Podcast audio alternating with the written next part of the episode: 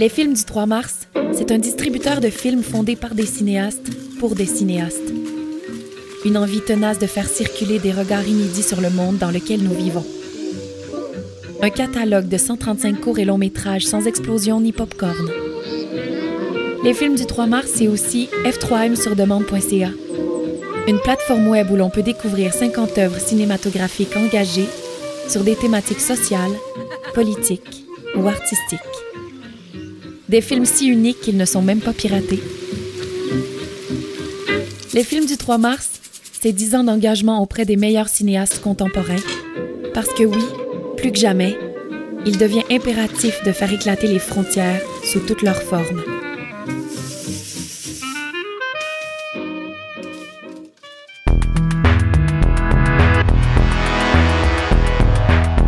Nouveau. Projet. Audio. Bienvenue à cette nouvelle édition de Nouveau Projet Audio, rendu possible grâce à F3M. Dans cette balado, il va être question de Francine Pelletier, journaliste, documentariste, féministe. et de son essai intitulé Second début. Dans son texte, l'auteur porte un regard sur le mouvement féministe des années 70 et 80 et se questionne aussi sur l'état actuel de la cause féministe. Francine Pelletier, c'est une féministe notoire du Québec. En 1980, elle cofonde le magazine féministe indépendant La vie en rose, qui a marqué toute une génération de femmes. On la connaît aussi pour ses documentaires qui lui ont valu plusieurs prix. On pense entre autres à Mes sœurs musulmanes ou encore Le Cosaque de la rue Saint-Urbain. Et depuis quelques années, elle partage aussi ses réflexions sur son blog qu'on trouve à l'adresse www.francinepelletier.leblog.com. On a demandé à Marie-Claude Bocage, réalisatrice à la radio, féministe. d'interviewer pour nous Francine Pelletier. On a demandé aussi à Francine Pelletier de nous lire quelques extraits de son texte. Et voici ce que ça a donné.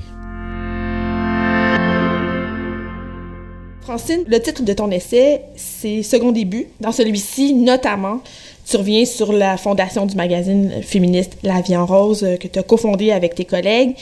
Tu jettes un regard sur le mouvement féministe de ces années-là, 70-80 à peu près. Puis, tu réfléchis à l'état du féminisme euh, aujourd'hui. Et je vais aller directement à la conclusion. tu conclus en, disant que tu rêves d'une fontaine de jouvence pour le féminisme. Quand tu militais dans les années 70, 80, euh, au début du mouvement féministe, est-ce que tu pensais que 30 ans plus tard, il y allait avoir encore des luttes à faire? Puis quelle lutte tu pensais qu'on devait faire si ça allait être le cas? Ben, D'abord, je, je pense que quand on a 20 ans, on pense pas nécessairement 30 ans en avance, d'une part, mais surtout à cette époque-là, et c'est là, avec le recul, on voit euh, à quel point on, on a pu être naïf ou naïve par moment. On avait vraiment l'impression qu'on changeait des choses. En fait, on a changé des choses. Je veux dire, je pense que ce qu'on appelle la seconde vague du féminisme euh, est responsable pour avoir mis les femmes sur la carte, c'est-à-dire que d'officialiser la transformation de l'être invisible de la femme au foyer, qui était le grand rôle encore jusqu'à un certain point des femmes, à celle d'une femme qui avait les mêmes droits que les hommes et donc d'être quelqu'un sur la place publique au même titre que, que des hommes. C'est pas rien, ça. On pensait que ça changerait tout et que ça ne ferait que continuer. Euh, alors que 30 ans plus tard, on se rend compte que ce qu'on a fait, essentiellement, c'est ce qui s'est passé avec l'esclavagisme il y a 100 ans auparavant. C'est tout à coup devenu immoral de penser qu'on pourrait traiter des personnes comme des esclaves. C'est devenu immoral de penser qu'on peut traiter des femmes comme inférieures aux hommes. Euh, donc, c'est énorme. Cela dit, on se rend compte que, d'une part, euh, même sur la place publique, tout n'est pas gagné. Je veux dire, la difficulté qu'on a à mettre les femmes au poste de commande est quand même évidente. Euh, et il y a toute la question de l'attitude, qui pour moi est le grand combat maintenant. C'est plus les choses qu'on voit pas que celles qu'on voit qui pèsent lourd sur les femmes. Bon, toute la question de la violence, pour moi, c'est le symbole du fait que la révolution n'est pas allée jusqu'au bout. Euh, et que c'est facile de changer des lois, changer des attitudes, c'est autre chose. Puis ensuite, à part de ça, pour compliquer davantage, il y a, et ça, ça a été ma révélation dans la dernière décennie, c'est que même si on a changé le statut des femmes, même si tu regardes une femme aujourd'hui, son comportement, son allure est, est vraiment moderne, c'est vraiment différent de ce que c'était pour nos mères et nos grands-mères, Son attitude à elle, ce que j'appelle le fameux jello intérieur, le jello intérieur nous guette encore énormément, nous les femmes, quelle que soit notre génération de femmes. Et ça, il y a du pain sur la planche. Qu'est-ce que c'est le jello intérieur? Le jello intérieur, c'est le fait que c'est extrêmement long avant de tout changer. C'est pas parce qu'on a changé plein de lois et on a changé la façon qu'on se conçoit comme être, comme personne, comme femme, que tout ça est intégré profondément en Mhm. toi qui fait en sorte que tu n'as plus les peurs que tu avais, tu as une confiance que tu n'avais pas avant. Le fameux estime de soi, c'est une chose qui est encore extrêmement fragile chez la majorité des femmes, même si tout le reste a changé. Et ça, c'est c'est quand même étonnant et attristant. Et pour moi, il y a, il y a au moins deux choses là-dedans. Il y a le fait que peut-être que c'est vrai, comme la même façon que tu décides d'arrêter de fumer, ça va peut-être prendre un an avant que tu aies vraiment plus envie de fumer. Donc, l'intégration de ce que ta tête pense et ce que ton corps ou ton cœur veut, avant d'arrimer ça, ça peut être long. Mais je pense qu'il y a plus que ça, parce que quand même, là, ça fait 30 ans. On a eu le temps d'avoir deux autres générations Mhm. de femmes. Je parle à des jeunes femmes, dont toi, Marie-Claude. Oui, oui. Puis je sais que même si vous avez été élevée en vous disant tout est possible, ma fille, vas-y, ben d'abord vous vous rendez compte qu'il y a des contraintes encore, mais il y a ces fameuses contraintes intérieures, là. le fameux euh, livre de Sheryl Sandberg, Lean In, c'est c'est ça son propos là. Comment se fait-il que les femmes ne lèvent pas la main encore une fois devant un- une assemblée, elles qui sont les premières de classe qui sont en train de planter les hommes à l'université, puis etc., on les retrouve pas ou on penserait les retrouver dix ans après. Ben, il y a la question de la maternité, évidemment, ce qui n'est pas négligeable, mais comme elle, je pense que ça n'explique pas tout, là, la maternité. Elle dit, et, et je, je- je suis un peu d'accord avec ça, il y a quelque chose qui nous retient. Et c'est souvent un manque de confiance. Il y a un côté biologique là-dedans peut-être, mais je pense qu'il y a encore un gros problème de se donner des permissions, de se faire confiance. Ce que j'analyse dans le livre, c'est que je pense que la fameuse question de la violence, en fait, le fait que tu peux avoir encore peur de marcher sur la rue avec raison, parce qu'une femme sur trois va vivre une, situation violente euh, au cours de sa vie, le message aussi qui nous vient avec euh, toute la question de l'hypersexualisation, qu'en fait, que les femmes sont d'abord des êtres sexués. Il y, a, plein de messages qui sont là pour nous fragiliser. On aime tellement penser que les combats sont derrière nous, puis que c'est gagné, parce qu'on préférait ne pas être obligé toujours de se battre. Mais il y a tellement de choses qui n'ont pas changé encore. Je pense que ça tremble encore à l'intérieur. Il y a plus de 25 ans maintenant que je suis appelée à prendre la parole en public. Ce n'est jamais simple, jamais les deux doigts dans le nez. Je regarde les Patrick Lagacé, Antoine Robitaille, Gabriel Nadeau-Dubois. Ils n'ont l'air aucunement anxieux, perturbés, mal à l'aise. Moi, qui ai plus d'expérience qu'eux, je me débat comme un diable dans l'eau bénite pour avoir l'air calme. Ils parlent avec la facilité d'un robinet qui coule sans ce pénible dédoublement qui pousse à se regarder agir, à être à la fois à l'intérieur et à l'extérieur de son corps. Plus la conscience des regards portés sur soi est aiguë, plus on risque d'être désemparé, c'est sûr. La peur d'être jugé, la peur surtout de ne pas être à la hauteur, pèse lourd. Je suis vraiment curieuse de savoir le sentiment qui vous animait à cette époque-là. Tu dis, bon, la deuxième vague du féminisme, c'était quoi? C'était de la colère? C'était de l'indignation? C'était de l'idéalisme? Qu'est-ce qui était votre moteur? Il y avait une certaine colère, mais ça s'est fait dans beaucoup de bonne humeur. En Mhm. tout cas, si moi je pense à, à mes combats puis mes expériences euh, dans ces années-là, évidemment, la vie en rose pour moi ça a été un moment privilégié, vraiment comme une bulle extraordinaire Mhm. où, en plus d'avoir l'impression de, continuer à, militer pour la cause des femmes, c'était un espace de création et de liberté extraordinaire. Euh, et ça, ça se retrouve pas facilement dans une vie. Mais c'est aussi le, le climat à l'époque était en notre faveur. Encore une fois, on n'était probablement pas la majorité parce que la majorité silencieuse est toujours plus nombreuse qu'on pense.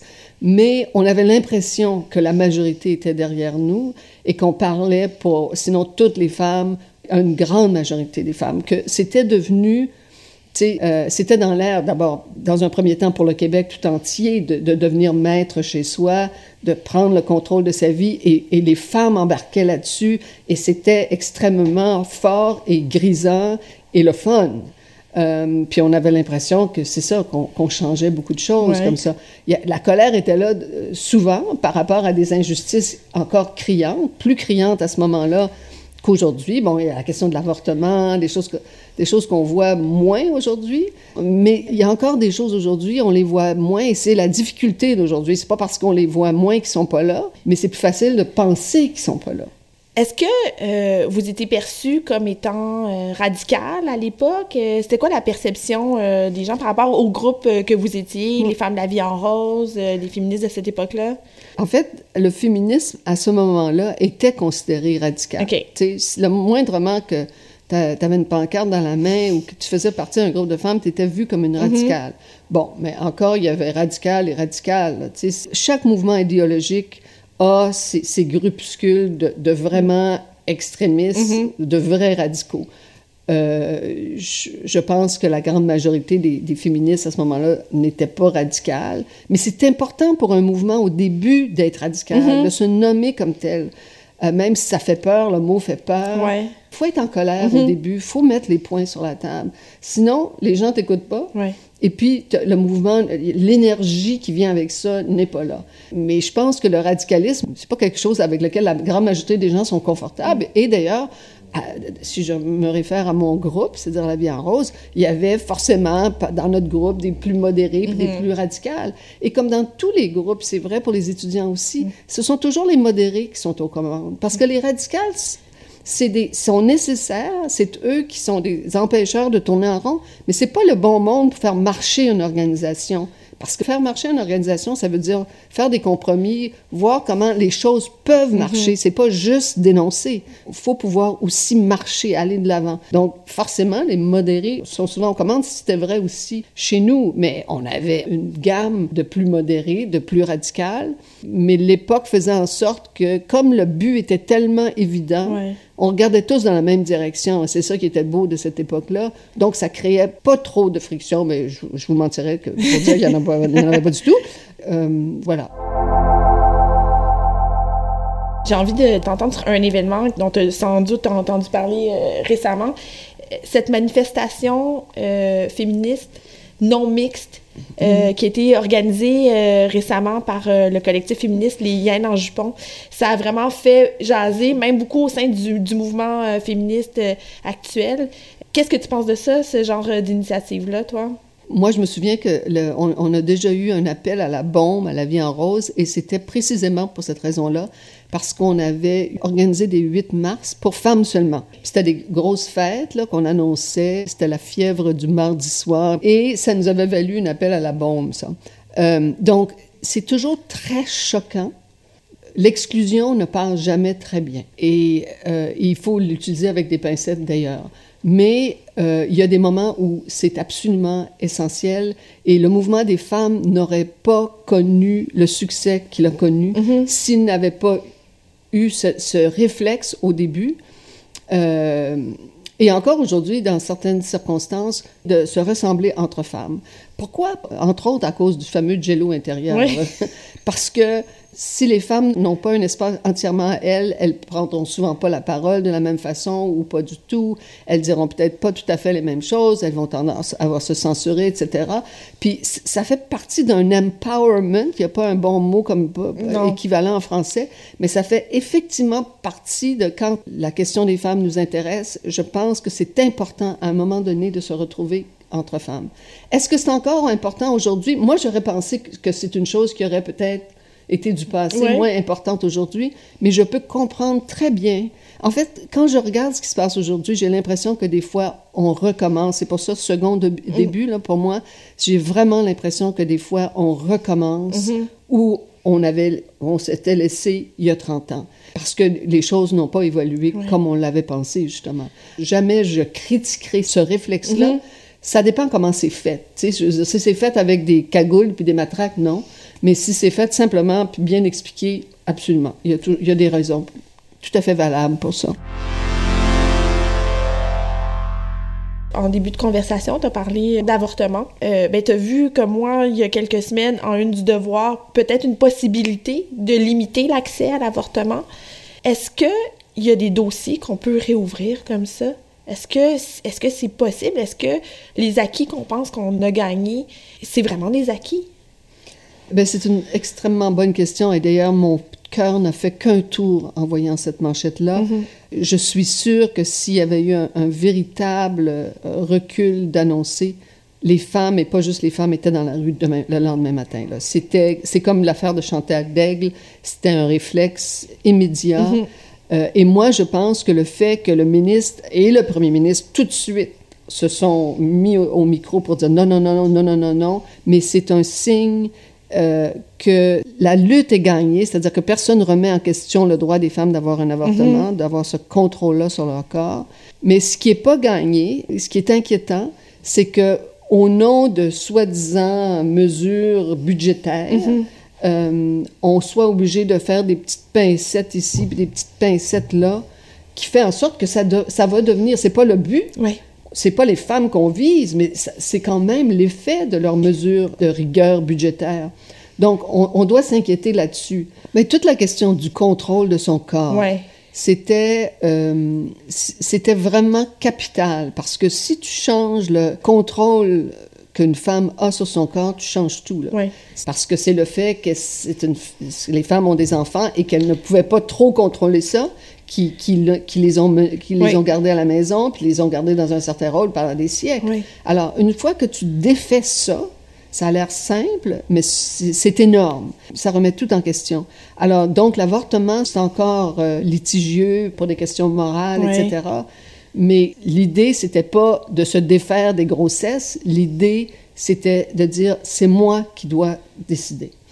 Euh, et, et, donc, je pense que même Stephen Harper ne veut pas rouvrir ce, ce débat-là, ce qui ne veut pas dire qu'il est d'accord avec ce principe-là, mais c'est dire que donc c'est une énorme victoire. Cela dit, il y a des endroits comme l'île du Prince-Édouard, Nouveau-Brunswick, euh, c'est encore assez... Euh, L'accès est vraiment limité. Absolument. Là j'ai l'impression que la question d'image corporelle, c'est vraiment des enjeux qui sont très, très actuels, qui sont liés aux femmes euh, de notre époque. J'ai pas l'impression que c'était quelque chose qui était aussi présent dans les années 80. Là, il me semble que c'est un enjeu très, très féministe qui était peut-être moins euh, un enjeu qui était sur la place publique. Oui, euh. oui, non. Non, au contraire. Moi, je pense d'ailleurs, et je le dis aussi dans l'essai, que le féminisme a quand même contribué à ce qu'on appelle aujourd'hui l'hypersexualisation. Mm-hmm. Et c'est pour ça que ça a pris beaucoup de temps avant qu'il y ait une critique s'articule autour de ça.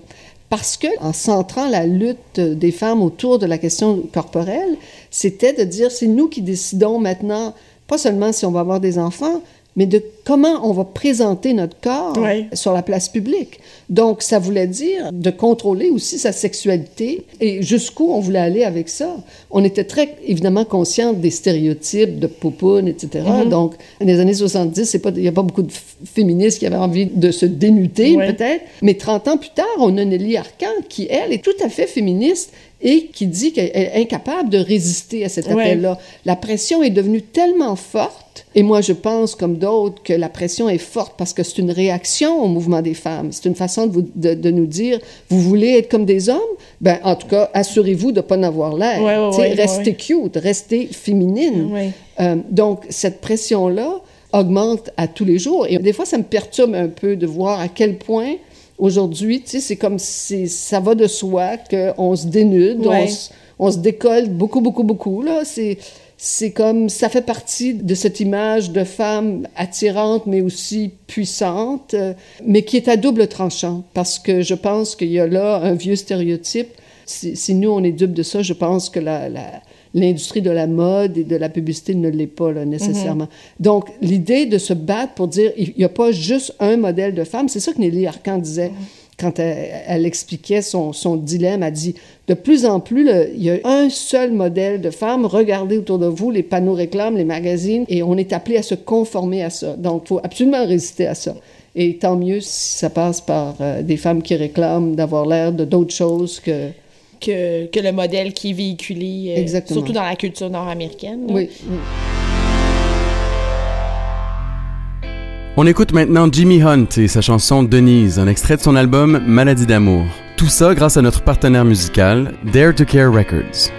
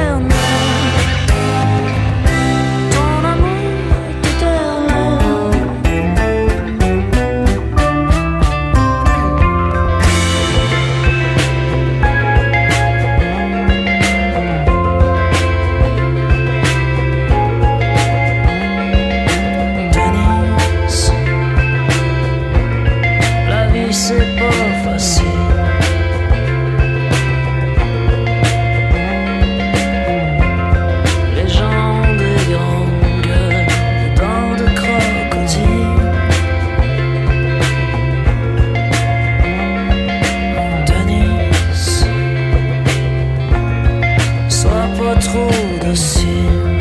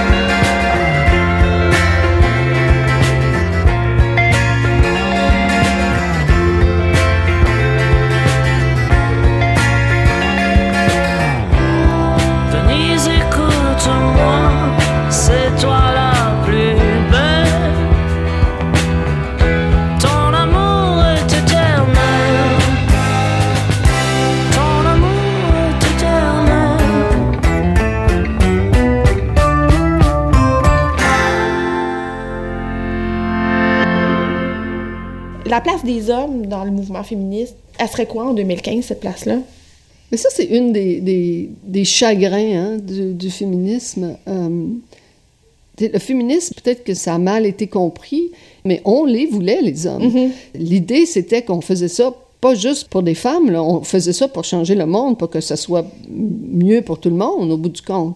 Et le fait que les hommes se sont sentis plus ou moins interpellés par la question du féminisme, c'est vraiment dommage. Puis peut-être qu'il y, y, a des mea culpas à, à, à, faire par rapport à ça, à la façon qu'on s'est exprimé par moment, etc., etc. Mais je pense qu'il y a une très grande place pour les hommes, ce qui n'empêche pas que c'est d'abord quelque chose qui, que si les femmes ne vivent pas, les hommes peuvent pas le vivre à leur place. Mm -hmm.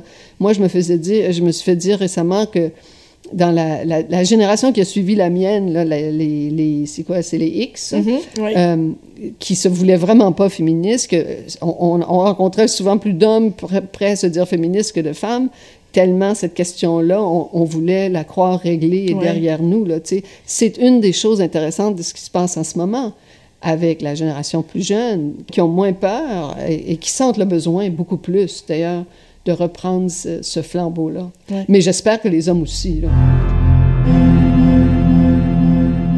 Ah, les rapports hommes-femmes. Est-ce que je m'aventure sur ce terrain miné entre tous, cette chose plus difficile à réussir qu'un doctorat en physique nucléaire et moins discutée que les habitudes d'hygiène du pape? Il n'y a pas encore de best-seller du genre Comment réussir son couple et son féminisme en même temps.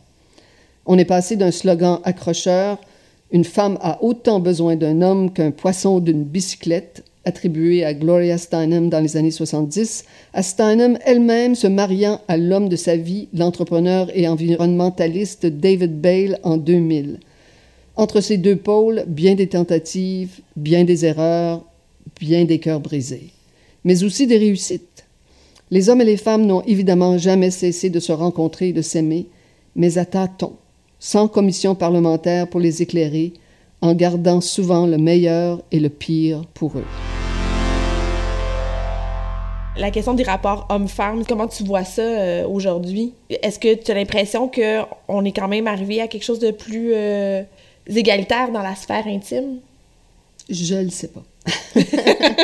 difficile de généraliser et d'aller voir dans chaque maison. Oui, c'est extrêmement difficile pour un, pour un exemple euh, ou deux exemples ou trois exemples mm-hmm. de personnes autour de nous qui sont des merveilleux exemples de, de, de couples, de relations interpersonnelles, hommes-femmes, etc.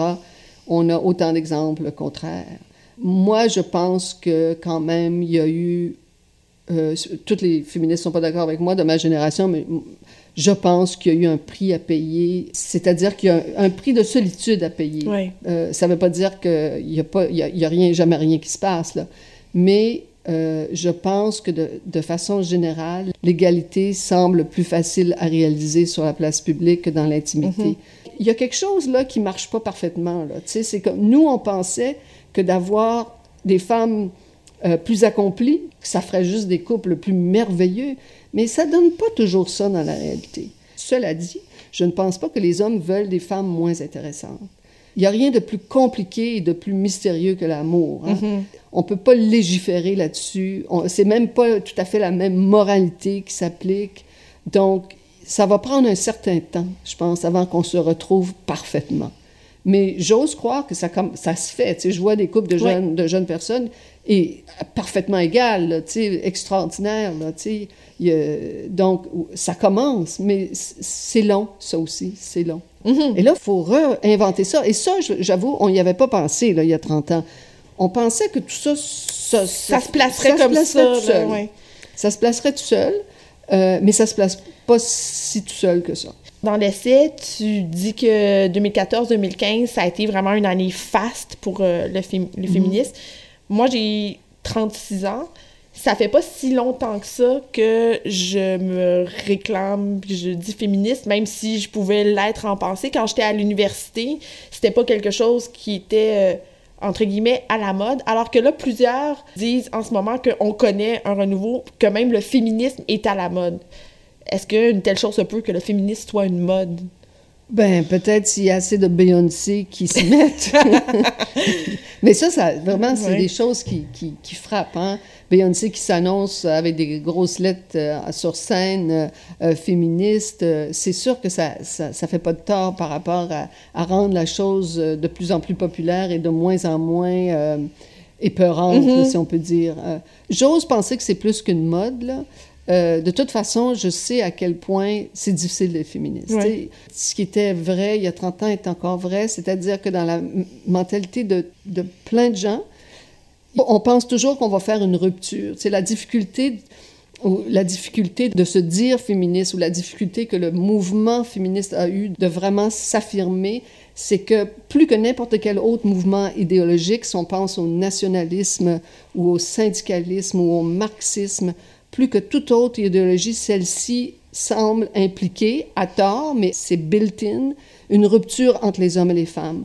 On a peur que le grand rêve de l'humanité, qu'on va trouver son complément, qu'on va trouver son homme ou sa femme, ce grand idéal que la plupart des gens ont, on pense que ça va mettre une hache là-dedans. On pense que ça va venir abîmer ce rêve-là. C'est pour ça que c'est toujours compliqué de se dire féministe, et encore aujourd'hui, je pense. Encore aujourd'hui, on, parle de propagande féministe, de féministes frustrés, de féministes enragés. Comment on explique ça qu'après plus de 30 ans, on utilise tout le temps encore des termes aussi durs pour parler de ces luttes-là, de ce mouvement-là? Parce que c'est une idée qui touche l'intimité Oui. autant que la politique ou que le social. C'est une idée qui vient nous rejoindre dans notre vie personnelle. Et donc, il y a une réaction à ça, Mhm. dans le sens que les, les femmes ont, tu sais, la, la critique à, à prime abord, euh, puis c'est- elle est encore en, en vigueur, tu sais, des, des femmes mal baisées. Mais ça semble dire, si seulement tu trouvais Ouais. un homme pour te rendre heureuse, tu n'aurais pas besoin de chialer. Ouais, ouais. Mais alors que c'est vraiment mal comprendre toute la chose. Mais il y a, il y a le fait, encore une fois, qu'on pense qu'on met... On oppose. On, on oppose les Mhm. hommes et les femmes, alors que c'est pas ça. Dans euh, cette année euh, 2014-2015, Fast, euh, il y, a eu beaucoup d'événements dans le livre. euh, C'est très collé sur l'actualité. Puis, euh, un des, des événements euh, que tu abordes, même dans ton avant-propos, c'est notamment ce qui s'est passé, euh, la tuerie à Charlie Hebdo. Puis, tu oses même un, un parallèle avec euh, Polytechnique, dont on soulignait le 25e anniversaire euh, aussi euh, cette année. Quel genre de. Comment tu l'expliques ce, ce parallèle-là? Qu'est-ce que tu vois là-dedans dans ces deux événements-là?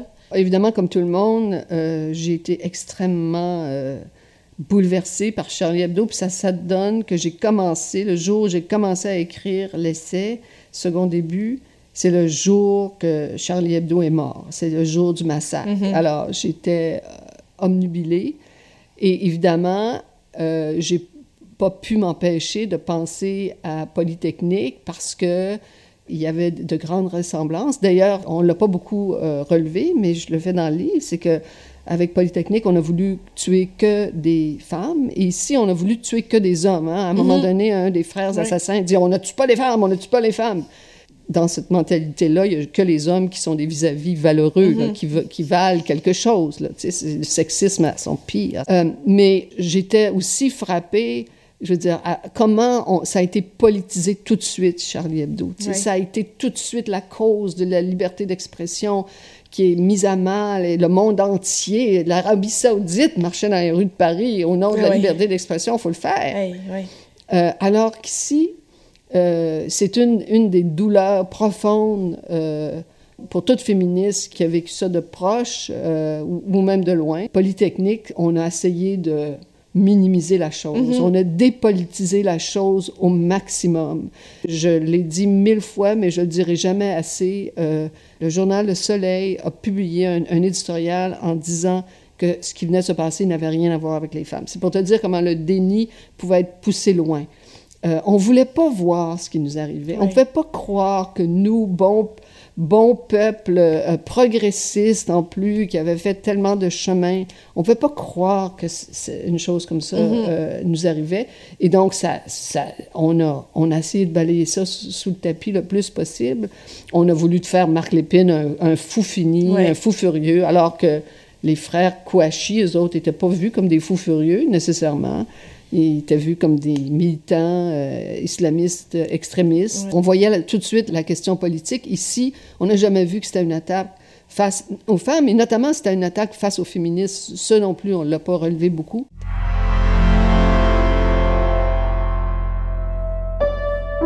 Les films du 3 mars, c'est un distributeur de films fondé par des cinéastes pour des cinéastes. Une envie tenace de faire circuler des regards inédits sur le monde dans lequel nous vivons. Un catalogue de 135 courts et longs métrages sans explosion ni popcorn. Les films du 3 mars, c'est aussi f3m sur demande.ca, une plateforme web où l'on peut découvrir 50 œuvres cinématographiques engagées sur des thématiques sociales, politiques ou artistiques. Des films si uniques qu'ils ne sont même pas piratés. Les films du 3 mars, c'est 10 ans d'engagement auprès des meilleurs cinéastes contemporains, parce que oui, plus que jamais, il devient impératif de faire éclater les frontières sous toutes leurs formes.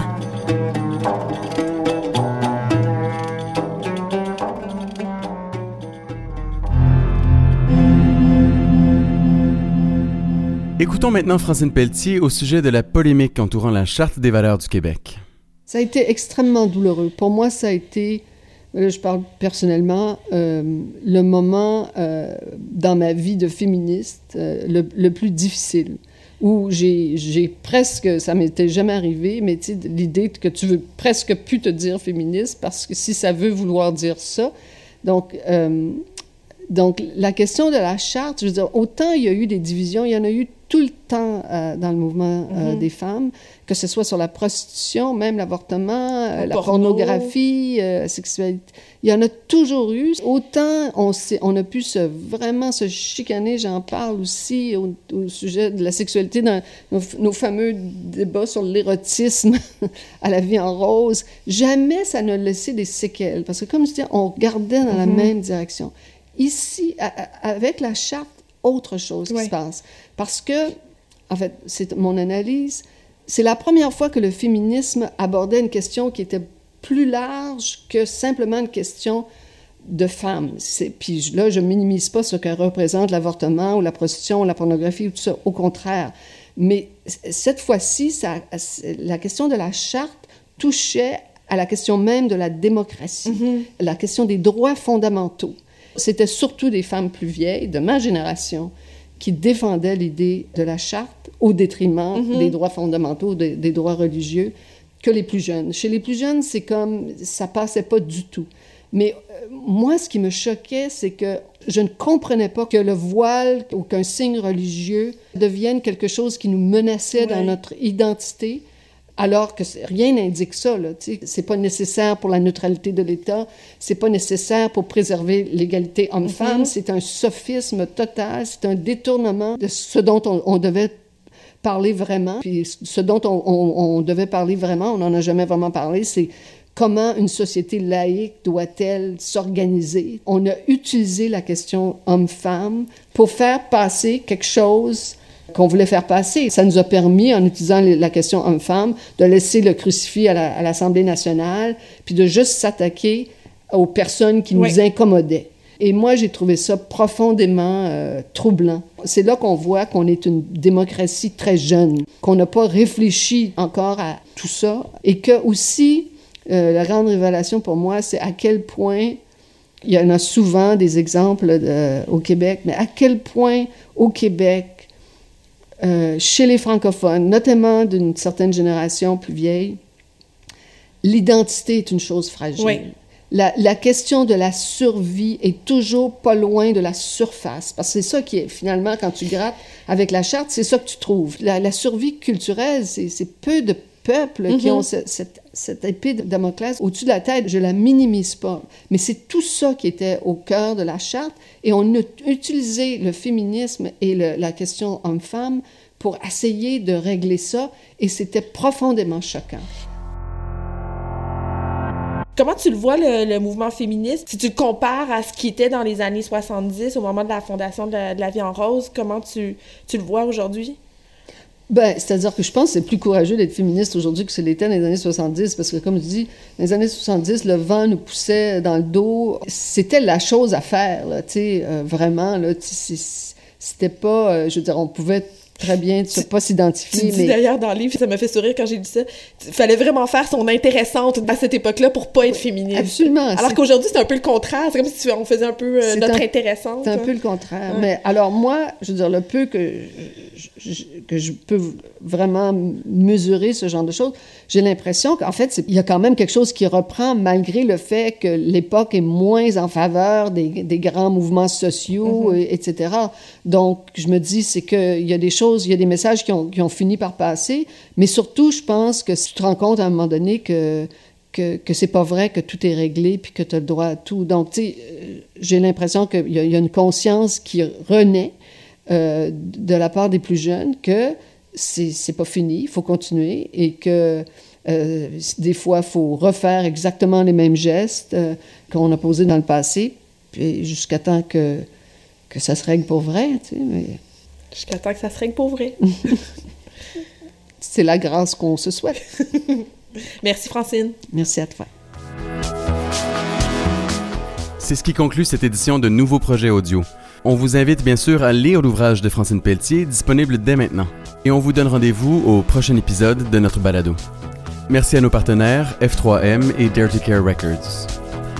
On se laisse sur un morceau de Fanny Bloom, un extrait de son disque Pan. À bientôt.